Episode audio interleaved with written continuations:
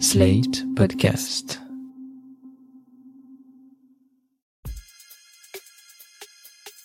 Salut chers auditeurs, salut chères auditrices, bienvenue dans Sans Algo, le podcast qui vous en fait découvrir d'autres. Je suis Mathilde Mélin, journaliste pour Slate.fr et auditrice infatigable de podcasts. Ça nous arrive à tous, je crois, d'assister ou de participer à une conversation et de la voir doucement glisser vers le débat stérile où chacun campe sur sa position. En général, au bout d'un moment, ça monte dans les tours parce que chacun essaye de convaincre l'autre, mais ça ne fonctionne pas. On ne peut pas faire changer quelqu'un d'avis sur la politique, la religion ou le vaccin en 10 minutes, et ce genre de conversation ne mène généralement à rien. Le podcast dont je vais vous parler cette semaine propose justement de créer du dialogue en confrontant plusieurs points de vue autour d'une même thématique, mais de façon un peu plus intelligente et apaisée que pendant un repas de famille. Ça s'appelle Post-Scriptum et c'est un projet de Charlie Dupio et Alice Milo, deux journalistes de radio. Depuis l'été 2019, elles réalisent ce podcast indépendant que j'aime particulièrement pour son format. Le principe est simple, deux personnes concernées par une thématique racontent leurs expériences personnelles avant d'écrire une lettre à l'autre personne. Par exemple, une ancienne victime de violence conjugale et un ancien homme violent. On a eu un enfant qui maintenant il a 19 mois. Et même une fois pendant sa grossesse, euh, je l'avais poussé pendant sa grossesse. C'était une histoire d'argent. C'était une histoire tout bête d'argent. Elle regardait les comptes. Elle a dit Ouais, pourquoi t'as enlevé cet argent? On a un enfant, il faut qu'on achète des trucs pour l'enfant. Je dis oui, je sais. Et ce jour-là, je l'avais poussé contre le mur. Elle était enceinte de 4-5 mois. On aurait pu perdre notre enfant. Voilà, donc euh, des histoires comme ça. Et puis, euh, il y a une fois, je suis revenue par arrogance. J'ai pensé pouvoir euh, récupérer toutes les vidéos, toutes les preuves compromettantes qu'il y avait sur moi pour pouvoir m'effacer de ces ordinateurs. Mais à chaque fois qu'on revient, on tombe plus bas en fait. On pense qu'il peut pas nous faire plus mal que la fois précédente, mais à chaque fois on tombe plus bas. Et quand je dis on tombe plus bas, c'est que plus ça va, plus l'estime de soi tombe. On en a de moins en moins, jusqu'au jour où euh, je suis assise à sa table et euh, cet entretien va durer, parce que des entretiens avec lui, il y en a eu pas mal. Et euh, cet entretien-là où il me garde assis à sa table du salon pendant des heures et des heures à parler, parler, parler. je n'ai le droit de répondre que lorsqu'il m'autorise à parler. Je ne peux aller aux toilettes que lorsqu'il m'autorise à aller aux toilettes. je ne peux faire les choses que lorsqu'il m'autorise à faire les choses. Donc ça dure entre 4 et 5 heures. Et à la fin de cet entretien, il me dit, en gros, si j'avais un minimum de réflexion et euh, si je pensais un petit peu à qui je suis et à mon utilité dans la vie, eh bien, je sortirais d'ici et je mettrais fin à mes jours. On peut le deviner rien qu'au nom, Postscriptum est un podcast épistolaire, mais pas que. On n'est pas en mode liaison dangereuse où deux personnes s'échangent des courriers et où on les lit les uns après les autres. Pas du tout. Ce podcast, c'est plutôt deux points de vue, deux histoires qui se dévoilent en alternance avant que les deux personnes ne s'adressent l'une à l'autre en lisant des lettres qu'elles se sont écrites. Ah oui, je vous ai pas dit. La plupart du temps, les personnes ne se connaissent pas, donc il y a peu de risques de règlement de compte. Elles se parlent plutôt à cœur ouvert et nous, on écoute ça un peu comme des petites souris. Toutes les deux semaines à peu près, un nouvel épisode arrive dans mon appli et je sais que je vais être surprise par le thème ou par les histoires qui y sont racontées. Les thématiques sont assez variées, ça va de la découverte de la sexualité à la fermeture d'une maternité, en passant par euh, le décrochage scolaire, le retour des loups en France ou le fait d'être un jeune ou un flic dans une banlieue difficile. Même quand on croit tout connaître d'un sujet parce qu'on en a fait l'expérience, ce podcast parvient à déjouer nos préjugés en éclairant des choses parfois familières sous un jour nouveau. L'épisode Cher cours de récréation, par exemple, m'a complètement bouleversée. D'un côté, je m'identifiais à ce que racontent ces élèves de CM2 de leur expérience de la cour de récré, et d'un autre côté, l'adulte en moi était stupéfaite d'entendre que c'était toujours aussi sexiste. Cher cours de récréation. Chez toi, moi et mes amis parlons de tout. De Fortnite, de foot, d'autres jeux vidéo et nous parlons de filles. nous jouons au foot, au ping-pong et à l'épervier. Des fois, nous, les garçons, jouons avec les filles, mais c'est très rare. Des fois, il y a des embrouilles. C'est trop marrant. Donc la cour de récré, en fait, elle est en forme de T. Et euh, en fait, bah, il y a le terrain qui est dans la, dans la longueur. Et puis après, il y a un petit espace pour les filles. Et, donc là, bah, les filles, euh, elles peuvent lire, elles peuvent euh, jouer entre elles. Du coup, les garçons, ils ont le terrain, ils peuvent s'amuser. Bah, nous, en fait, on n'interdit pas aux filles de passer sur le terrain. Hein. Elles peuvent très bien passer sur le terrain. Ça nous gêne, mais donc euh, on joue à chat aussi, on a le droit de courir nous aussi. Euh. Parce que vous avez le terrain qu'on a droit de courir quand même.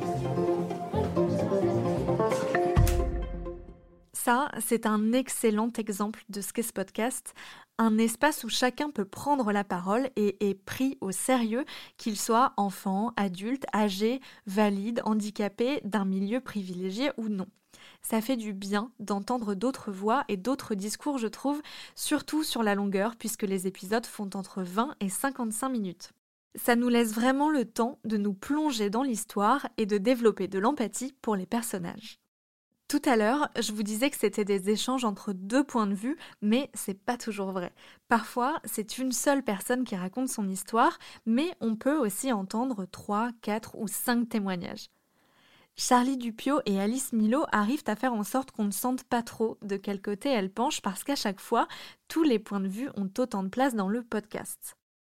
C'est le cas par exemple de cet épisode où deux mères assez bourgeoises et qui vivent en proche banlieue parisienne parlent de leur choix de scolariser leurs enfants dans des écoles publiques ou privées. Donc par ailleurs, tous les gens qui ont fait le choix du public autour de nous à Saint-Ouen, tout le monde se fait domicilier chez des copains pour pouvoir rester dans l'école primaire qui suit l'école maternelle qui est très bien. Alors moi, les gens à Saint-Ouen qui contournent la carte scolaire en se faisant domicilier pour être euh, dans la bonne école primaire, puis dans le bon collège euh, à Saint-Ouen, non, je ne parle pas d'hypocrisie, parce que euh, le fameux principe du avant j'avais des principes, maintenant j'ai des enfants, c'est une réalité, il faut se le dire. Et non, je ne suis pas du tout, dans le jugement, je comprends complètement. Moi, je pousse le, le phénomène à son paroxysme, puisque carrément, je vais dans le privé à Paris. Là où j'ai toujours eu du mal, encore une fois, c'est quand euh, le parent n'essaye pas de mettre son enfant dans le public. C'est important de défendre l'école publique parce que s'il n'y a plus d'école publique, c'est trop injuste. Enfin, euh, on ne peut pas avoir des écoles payantes euh, uniquement, c'est pas possible. Si ça reste un choix, tant mieux. La phrase j'ai des principes et maintenant j'ai des enfants, si elle veut dire que j'avais des principes et j'ai même pas essayé de les coller à mes enfants, c'est dommage alors qui dit que c'est super l'école publique. Mais le parent qui dit euh, l'école publique c'est super et tout ça, mais bon, moi, vu mon enfant, euh, je vais plutôt le mettre ailleurs, je comprends pas. Ce que racontent les épisodes de Postscriptum est toujours à mi-chemin entre une histoire intime et notre histoire collective. Par sa forme et par ses sujets souvent sociétaux, ce podcast nous donne à entendre le monde avec beaucoup de bienveillance. Il nous interroge, mais sans nous secouer comme des pruniers façon plateau télé d'émissions de débat. Bref, c'est un petit bonbon et je ne résiste pas à la tentation de vous faire entendre un extrait de mon épisode préféré de la série.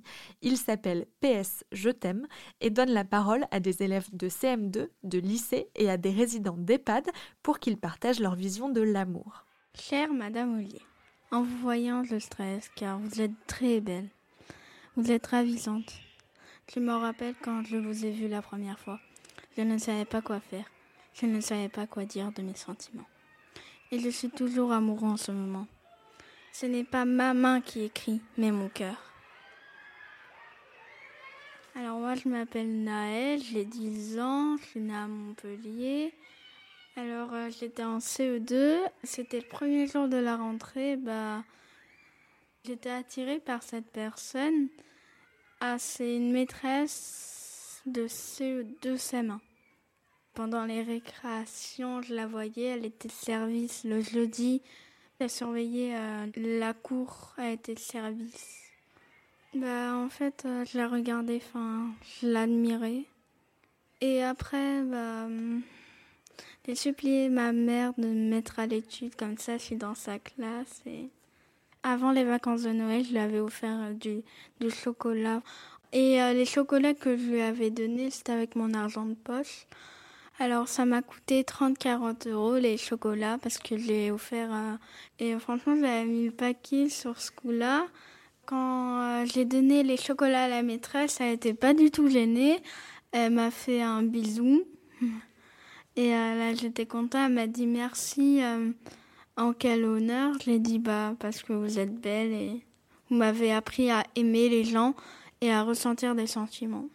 Ça, c'est cadeau. Pour comprendre comment Charlie Dupio et Alice Milo avaient eu l'idée de post-scriptum et surtout comment elles arrivaient à produire autant d'histoires à la fois ordinaires et extraordinaires, je les ai invitées dans Sans Algo. Elles ont accepté de dévoiler leurs secrets de fabrication à distance. Bonjour Charlie Dupio. Bonjour. Bonjour Alice Milo. Bonjour Mathilde. C'est né comment le projet de post-scriptum au tout début? En fait, Charlie et moi, on est toutes les deux journalistes, euh, reporters, radio. Euh, on travaille pour les mêmes euh, antennes depuis longtemps, notamment pour RFI et la radio-télévision suisse. En fait, on a, fait le constat avec Charlie, au, fur, au gré de nos reportages et de nos vies personnelles d'ailleurs, qu'en fait, il existait plein de moments dans nos vies dans lesquels s'accumulaient des dialogues impossibles, dans lesquels il était difficile de se dire des choses aussi bien que ce soit dans le monde professionnel que dans la vie intime euh, ou même avec des amis, et aussi sur des grands sujets de société. On, est dans le face-à-face et nos arguments se brouillent, on ne trouve pas les mots justes. Et je pense que ça, c'est une sensation qui est assez commune euh, à tous, de sortir euh, d'un dialogue en étant hyper frustré, avec la sensation que on n'a pas pu dire ce qu'on voulait dire ou qu'on n'a pas dit les choses comme on voulait les dire et on sort très frustré. Et puis des fois, il y a des dialogues qui sont carrément impossibles, des gens à qui on voudrait dire des choses, mais ce n'est pas possible du tout de leur parler.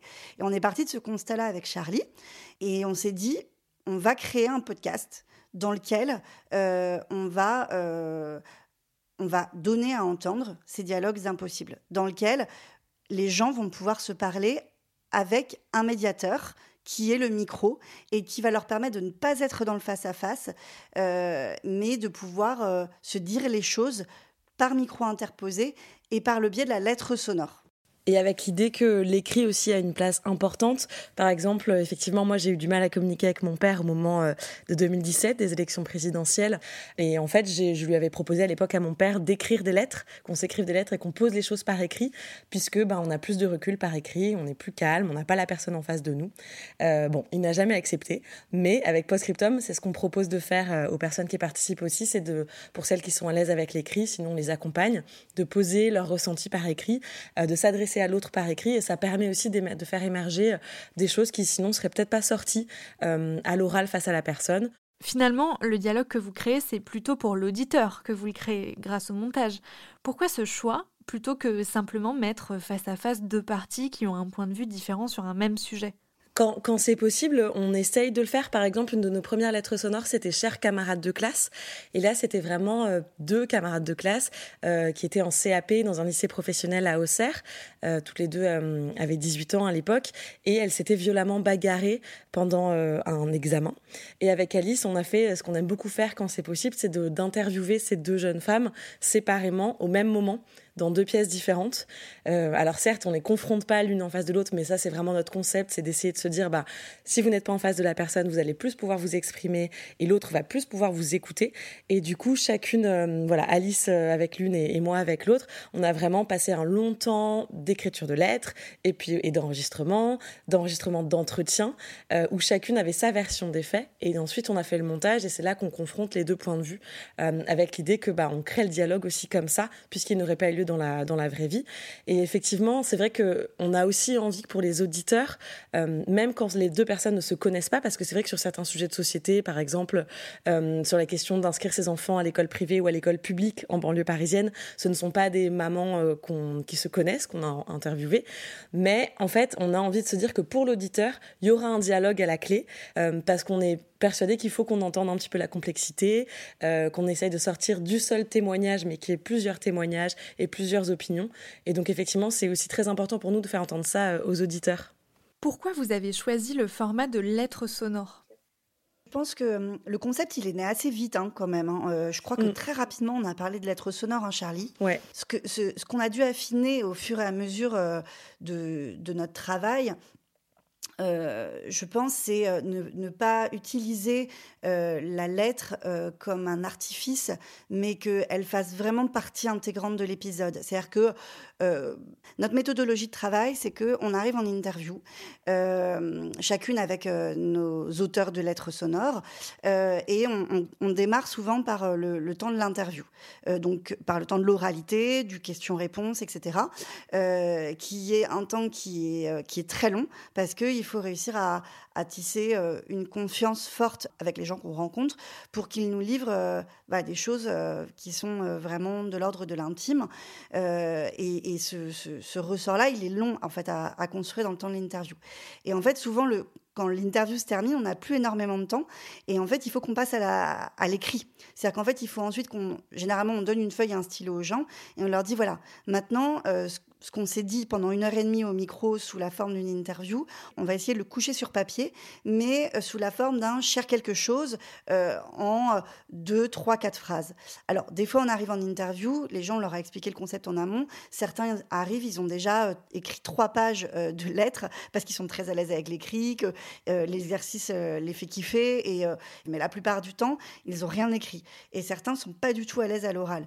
mais nous, on se donne ce défi à chaque fois que, quel que soit le, niveau, enfin, quel que soit le rapport que la personne qu'on interviewe a avec l'écrit, il faut qu'elle arrive euh, à sortir quelque chose quand même à l'écrit. Et nous, on est là pour les accompagner. Et on, trouve que c'est important parce que la personne, elle est fière ensuite d'avoir fait ça. Et que euh, pour l'auditeur, euh, l'émotion, elle n'est pas la même. C'est-à-dire qu'en fait, on ne convoque pas la même émotion quand les personnes se racontent de manière spontanée à l'oral et de manière beaucoup plus solennelle à l'écrit, où d'un coup, le ton de la lecture est différent, les mots qui sont choisis sont différents, etc. Et aussi pour la personne qui, participe à l'émission, en fait, elle va, euh, elle, va aussi elle-même en fait faire sortir quelque chose de différent parce que d'un coup, il va falloir qu'elle résume en quelques phrases une pensée qu'elle a mis une heure et demie à formuler. Et je crois que euh, euh, notre plus grande fierté en termes d'écriture, de vraiment de lettres sonores, c'est dans l'épisode Cher Nounou. Bah, Charlie, c'est toi qui l'as interviewé, c'était Sadia. Parce que Sadia, en fait, elle, elle, savait ni lire ni écrire. Et Charlie, franchement, c'est quand même un énorme défi. Tu as réussi à lui faire faire euh, écrire une lettre sonore alors qu'elle savait ni lire ni écrire. Et ça, c'est vraiment l'exercice l'intimidait beaucoup, ouais, effectivement. Et bah, en fait, je lui ai tout simplement proposé de d'écrire sous sa dictée. Euh, mais en fait, même ça, ça peut être stressant pour quelqu'un qui qui sait pas écrire. Euh, donc, on a pris beaucoup de temps, on a pris beaucoup de thé, et puis on a écrit. et c'est pas très long hein, finalement ce que ce qu'on a écrit, mais c'est c'est hyper joli. Donc en fait, c'était c'est une nounou d'origine marocaine qui travaille chez une femme euh, avec qui elle entretient une relation d'amitié, en même temps qu'il y a une relation qui est aussi complexe puisqu'une relation d'employeur-employé. Et, euh, et, bref, du coup, elle lui a adressé une lettre. Donc, qu'est-ce qu'elle voulait lui dire, comment l'exprimer? Et j'ajouterais juste que Effectivement, le format a toujours été un peu une évidence euh, pour Alice et moi.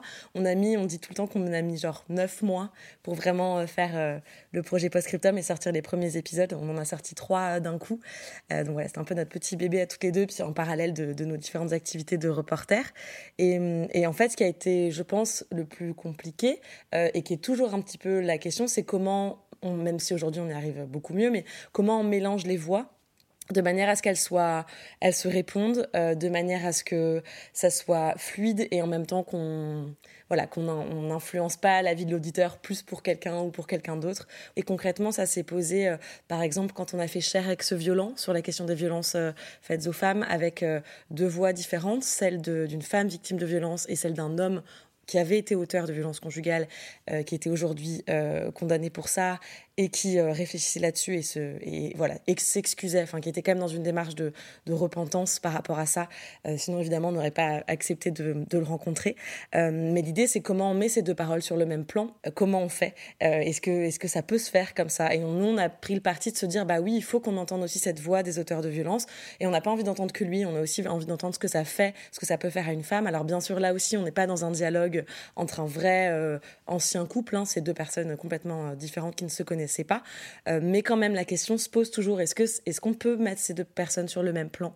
Et on essaye de se poser ces questions-là avec Alice et je trouve ça assez riche euh, nos échanges là-dessus, en amont, pendant, parce qu'une fois qu'on a pris la décision, comment on fait pour que les récits se répondent euh, sans donner la priorité à l'un ou à l'autre? Voilà, ça c'est des questions qu'on se pose tout le temps. Comment ça se passe au casting? Est-ce que vous partez de personnes et vous décidez du thème ou c'est l'inverse? Vous avez un thème en tête et vous cherchez des personnes pour vous en parler. En fait, là, on a fait presque une cinquantaine de lettres sonores et, euh, et, ça dépend à chaque fois énormément. Euh, pour ce qui est des débats de société, souvent, en fait, on va chercher les gens. C'est-à-dire qu'on se dit, ah ben, on a envie de parler de tel débat de société. Euh, par exemple, on a parlé de la question de, l'interdiction, enfin, de la pot potentielle interdiction aux mamans voilées d'accompagner les sorties scolaires. Donc, on s'est dit, ben, on a envie d'entendre deux mamans sur ce sujet-là.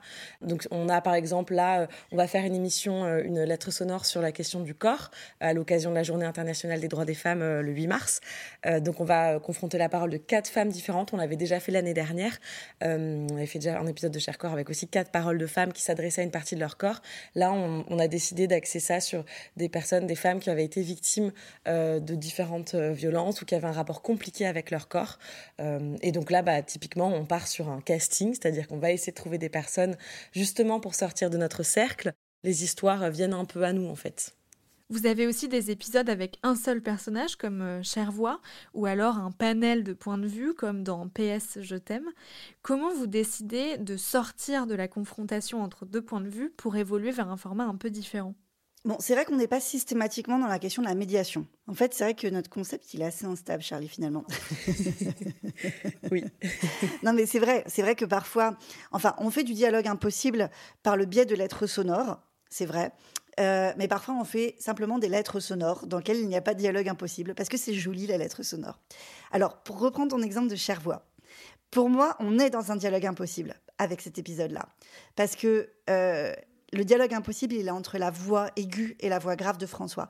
Donc je rappelle que cet épisode, c'est l'histoire de François qui a 44 ans, qui est architecte à Nantes et qui, euh, toute sa vie, a parlé avec une voix euh, très aiguë et qui, euh, passé 44 euh, ans, a décidé d'aller voir un phoniatre qui lui a expliqué qu'en fait, il faisait ce qu'on appelle une mue et qu'en fait, c'était un problème, un blocage psychologique et qu'il pouvait, en quelques séances chez l'orthophoniste, retrouver une voix de coffre normale. Ce qu'il a fait et en l'espace de six mois, François a trouvé sa voix. Voilà, donc nous, on l'a suivi dans cette transformation-là. Et, et pour nous, on est dans un dialogue impossible parce que à ce moment-là de sa vie, François était vraiment dans la difficulté de faire dialoguer ses deux voix, en fait. C'est-à-dire que, en fait, quand on l'a interviewé, François, il était en train de se transformer, enfin, de transformer sa voix, mais il n'était pas sûr qu'à l'issue de ce travail, il garderait sa voix grave.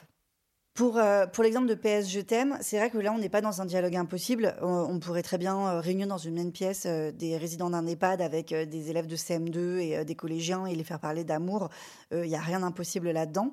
Mais en fait, là, on est vraiment plus sur le concept de la lettre sonore, en fait, et de, donner à entendre des, des, voix, des histoires et des expériences différentes sur un, un même thème. Et en fait, c'est ouais, c'est joli c'est joli, ça, ça, c'est agréable à entendre, ça fait réfléchir, ça émeut et, euh, euh, et, peut-être que là on est moins euh, dans du pur dialogue intellectuel, mais en fait nous on est là aussi pour créer des émotions en fait. enfin moi c'est ce que j'aime aussi en tant qu'auditeur, c'est être ému et nous on, voilà on a, plaisir à générer aussi des émotions. Est-ce qu'il y a des sujets vers lesquels vous ne voulez pas aller, euh, soit par rapport à vos convictions personnelles, soit par rapport aussi à votre devoir de réserve de journaliste? Je pense que oui, même, si on se le formule pas avec Alice, on n'a pas une liste. Non. Ah ouais, c'est marrant. Moi, je pense que, enfin bon, ouais, c'est marrant. on n'est pas d'accord.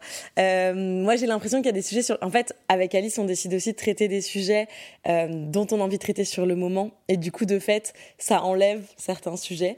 Par exemple, typiquement les antivax, c'est évident qu'il y aurait une aide sonore à faire c'est sûr. Enfin, on a vraiment un gros problème de, dialogue. Euh, je pense que plein de gens ont des histoires à raconter par rapport à Noël, euh, par rapport à ça dans leur famille.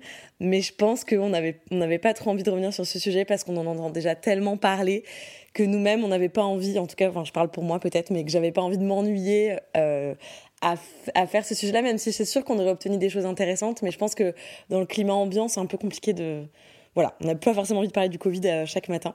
Euh, et puis il y a d'autres sujets où, en tout cas, moi, je me sentirais pas forcément à l'aise d'aller. C'est vrai que, mais, mais ça veut pas dire qu'on n'a pas envie d'aller récolter la parole de personnes avec qui on n'est pas d'accord sur certains sujets. Ça, c'est sûr que non, mais c'est juste que moi, à titre personnel, il y a des sujets où peut-être j'ai pas forcément envie d'aller. Euh. Postscriptum, c'est un travail indépendant que vous faites à côté de vos boulots respectifs. quelle place ça prend dans vos vies et est-ce que c'est un travail entièrement bénévole? Ça fait, ça fait deux ans et demi que Postscriptum existe mm. et euh, on a enfin un petit peu d'argent sur notre compte bancaire. Donc euh, franchement, c'est une belle victoire. Euh, je n'étais pas sûre qu'un jour on y arriverait. Cet argent-là, en fait, il nous permet enfin de payer tous les mois les trois réalisateurs avec lesquels on travaille. On a la chance de bosser avec trois réalisateurs qui sont des professionnels de la radio et qui donc, du coup, ont un salaire et qui ont accepté de bosser pour nous depuis deux ans et demi euh, sans être payés systématiquement parce qu'ils ils, adhéraient aussi euh, au projet, par amitié pour nous, par amour pour le projet. On a une illustratrice aussi. Charlotte Deligneris, qui est formidable, qui fait, enfin, ça compte énormément pour nous les illustrations qu'elle fait. Et ça, c'est pareil, on va pouvoir la payer tous les mois.